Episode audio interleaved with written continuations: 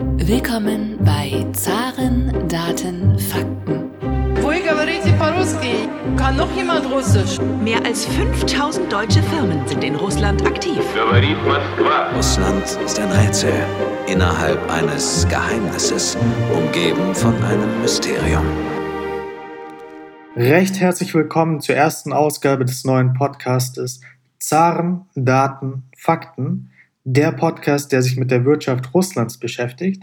Mein Name ist Thomas Bayer und heute möchten wir uns einmal anschauen, wie denn Russland versucht, die Arktis zu erschließen. Zugeschaltet aus Moskau ist uns nun Herr Wittmann. Herr Wittmann arbeitet für Germany Trade and Invest und er hat Anfang September einen sehr aufschlussreichen und detaillierten Bericht zu Russlands Ambitionen in der Arktis veröffentlicht. Es wird davon ausgegangen, dass in der Arktis Mineralien und Ressourcen im Wert von 30 bis 40 Billionen Euro liegen könnten.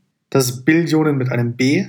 Und Russland hat jetzt ja Anfang diesen Jahres, im März 2020, die neue Arktis-Strategie bis 2035 veröffentlicht.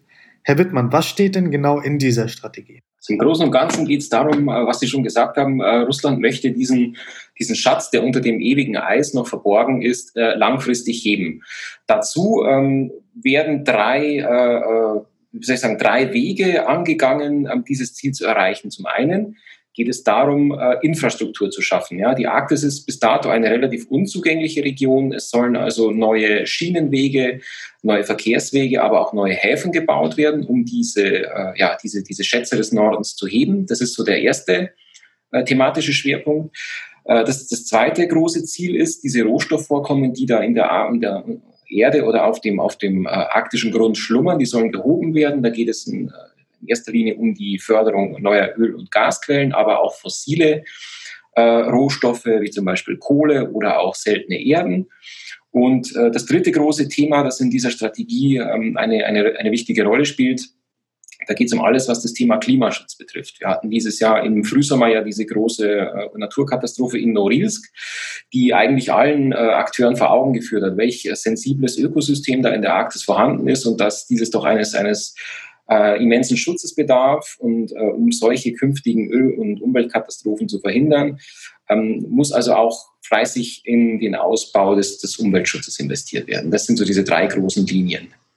Mhm. Jetzt haben Sie ja in Ihrem Bericht genau aufgeschlüsselt, quasi in welcher Region die großen Projekte stattfinden sollten. Also wir haben da vor allem, glaube ich, diese LNG-Projekte von Novatec, also im autonomen Bezirk der Jamal-Nenzen. Würden Sie noch andere Großprojekte jetzt herausheben, die, wo Sie sagen würden, diese Projekte sind besonders wichtig? Genau, also in erster Linie haben Sie völlig recht. Äh, es geht um die Gewinnung von Flüssiggas. Wir haben ja schon mit Yamal LNG ein äh, Flüssiggaswerk, das schon in Betrieb ist. Äh, weitere sollen gebaut werden. Derzeit geht es vor allen Dingen um LNG 2, das auch von Novatec gebaut wird, das auch äh, in der Nähe der Jamal-Halbinsel und auf der Akydan-Halbinsel Gas verflüssigen soll. Weiterhin gibt es ein großes äh, Ölförderprojekt, das Rosneft äh, starten möchte. Das heißt Vostok Oil, also Vostok östlich, also östliches Öl. Das ist auf der Taimir-Halbinsel in der Region Krasnojarsk neben dem schon bestehenden Vancouver-Feld, also ein weiteres großes Ölprojekt, das Rosneft hier angehen möchte. Und dann haben wir noch weitere Projekte, zum Beispiel von Nornickel, dem äh, großen äh, Nickelerzeuger, das ist auch in der Region Krasnojarsk. Da geht es um die Erschließung von Palladium, Platin, Gold und Kupfervorkommen.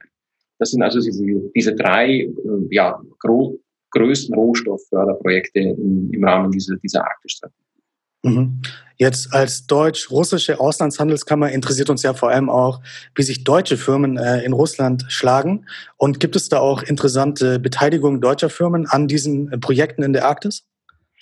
Also das ist eine, in der Tat interessante Frage. Ähm, dazu hatte ich auch den Geschäftsführer des, des Ostausschusses, also eurer Partnerorganisation, äh, interviewt, den Herrn Michael Harms.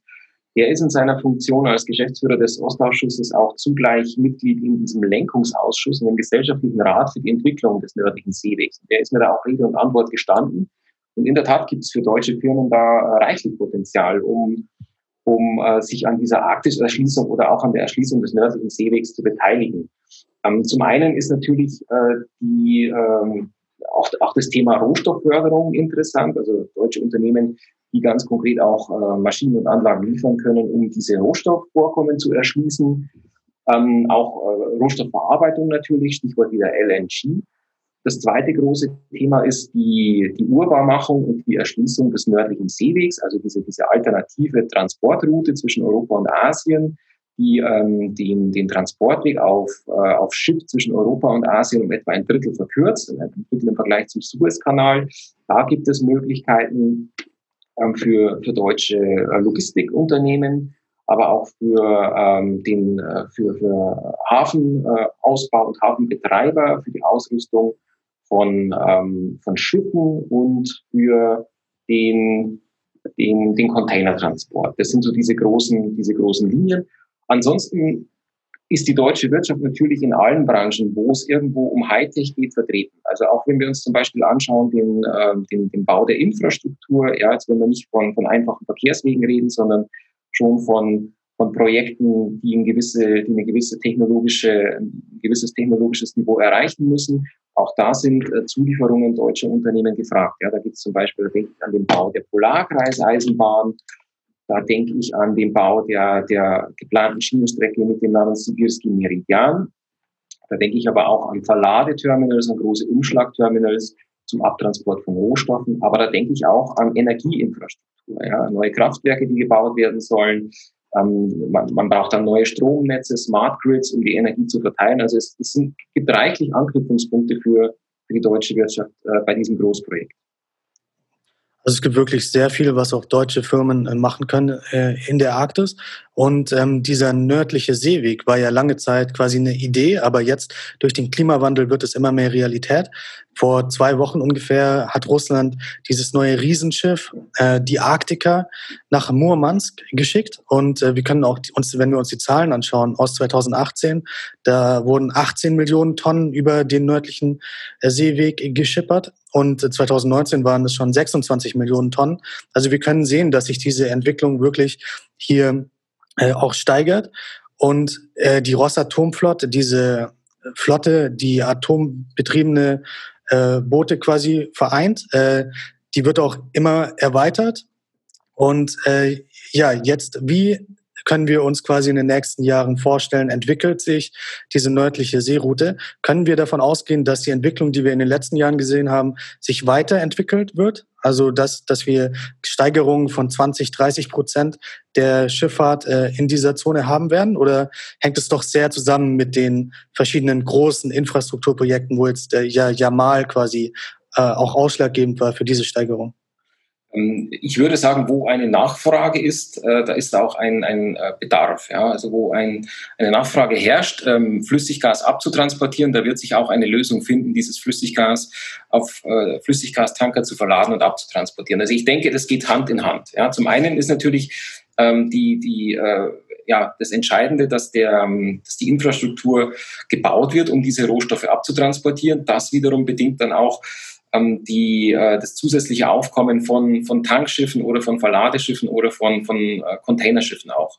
Also ich denke, das, das muss Schritt, äh, Schritt für Schritt gehen. Ich denke, nur auf, äh, auf die Entwicklung des Seewegs als Transitroute zu setzen, nur jetzt um den Weg äh, zwischen, äh, im Vergleich zum Suezkanal um, um ein Drittel zu verkürzen, das denke ich ist zu kurz gegriffen. Es sollte schon darum gehen, auch hier die äh, im Norden geförderten Rohstoffe mit abzutransportieren. Jetzt ist ja die Debatte um Nord Stream 2 in den Medien sehr äh, präsent und wir können ja quasi sagen, sagen, dass äh, Deutschland, wenn selbst diese Pipeline nicht gebaut werden sollte, vielleicht sogar äh, LNG-Gas von Novatec, was äh, in der Arktis äh, gefördert wird, dann anstatt dieses Pipeline-Gases importieren könnte. Also es ist ja nicht nur so, dass Russland äh, Gas quasi über die Pipeline-Netzwerke liefert, sondern auch immer mehr Richtung LNG sich entwickelt, oder? Also das passiert ja auch genau so. Also es, mhm. es hat in der Tat schon LNG-Lieferungen von dem äh, Yamal LNG-Werk äh, in die westliche Richtung gegeben. Also primärer Absatzmarkt soll ja Asien sein, in erster Linie China, aber es hat natürlich auch schon Fälle gegeben, dass diese, diese Flüssiggastanker äh, sich von der Jamalhalbinsel aus in Richtung Westen bewegt haben. Wir in Deutschland selber haben ja noch kein LNG-Anlandeterminal, aber in der Europäischen Union gibt es ja schon reichlich LNG-Terminals. Und ja, solche Fälle gab es schon, dass äh, russisches LNG von der Jamalhalbinsel äh, ja, in, in ein europäisches LNG-Terminal verschifft wurde und auch, auch interessanterweise schon äh, in die USA verschifft wurde. Ja. Die USA, die ja selber massiv auf LNG-Export setzen, haben also auch teilweise selber schon äh, LNG von Novatec aus dem Yamal LNG-Werk importiert. Mhm. Jetzt haben wir sehr viel über die Ressourcen in der Arktis gesprochen und wie man diese Ressourcen eben fördern kann. Aber wenn wir uns auch die generelle Lage in der Arktis anschauen, dann können wir sagen, dass ähm, vier der fünf größten Städte innerhalb des Polarkreises russisch sind. Also wir haben dort Apatiti, Vorkuta und natürlich Norilsk und die größte Stadt Murmansk. Aber äh, seit dem Zusammenbruch der UdSSR äh, sind ja diese Städte sehr stark geschrumpft. Also zum Beispiel Murmansk hat fast die Bevölkerung halbiert von 500.000 auf jetzt etwas unterhalb von 300.000. Ähm, es ist natürlich die Frage, geht es in dieser Arktis-Strategie nur darum, die Ressourcen quasi abzubauen und sich dann im Süden, in Sochi, ein schönes Leben mit dem Geld damit zu machen? Oder geht es auch darum, die Zivilisation in der Arktis wieder mehr zu fördern. Also dass man neue Städte baut, dass die alten Städte wiederbelebt werden. Und ähm, ja, was gibt es da für gezielte Pläne, um quasi nicht nur die Ressourcen abzubauen, sondern auch Infrastruktur dort anzusiedeln, vielleicht Tourismus zu entwickeln? Gibt es da auch spezielle Ziele? Ja, definitiv. Also die sozioökonomische Entwicklung, wie das so schön heißt, ist natürlich auch ähm, Ziel dieser Strategie und auch das geht wieder Hand in Hand. Ich meine, wenn, wenn große Industrieprojekte gestemmt werden sollen, wenn diese Polarkreisbahn entstehen soll, die ja in die Tundra hineingebaut werden soll, wenn dieses Projekt Vostok Oil wirklich in Angriff genommen werden soll, dann braucht man ja Zehntausende von Arbeitern. Ja, die, die fallen ja nicht vom Himmel, sondern die müssen natürlich rekrutiert werden und die werden dann natürlich auch in diese Region äh, transportiert und werden da auch da, ja, glaube ich, kein Geheimnis, dauerhaft sesshaft werden, weil es sind Projekte, die nicht innerhalb von ein paar Monaten realisiert werden können, sondern da gehen Jahre, wenn nicht sogar Jahrzehnte in diese Projekte hinein. Und das ist natürlich auch Absicht. Ja? Also Russland möchte diese, äh, haben Sie völlig recht, diese ja, entvölkerten Regionen äh, im, im, Norden natürlich wieder bevölkern. Und auch ähm, dazu ist natürlich die, die, dieses große Projekt der Arktiserschließung, also nicht nur des Abbaus von, von Rohstoffen und dem, dem Erschließen mit Infrastruktur, sondern auch natürlich der sozioökonomischen Entwicklung. Da haben Sie völlig recht.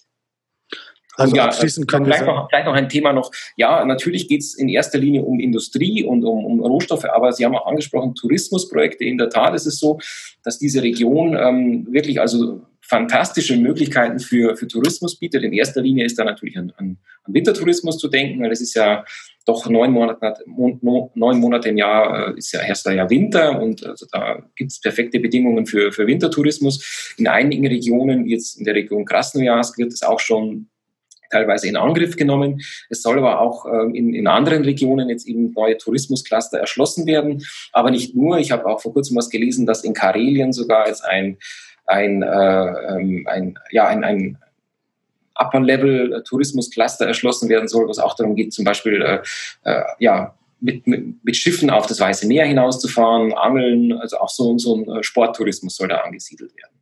Mhm. Lieber Herr Wittmann, vielen Dank für das Gespräch. Ähm, Wer sich noch weiter informieren möchte und sehr detailliert äh, sich auch die Projekte anschauen möchte, kann doch mal auf die GTAI-Webseite gehen. Dort ist alles sehr gut aufgeschlüsselt. Vielen Dank, Herr Wittmann. Gerne, war gerne.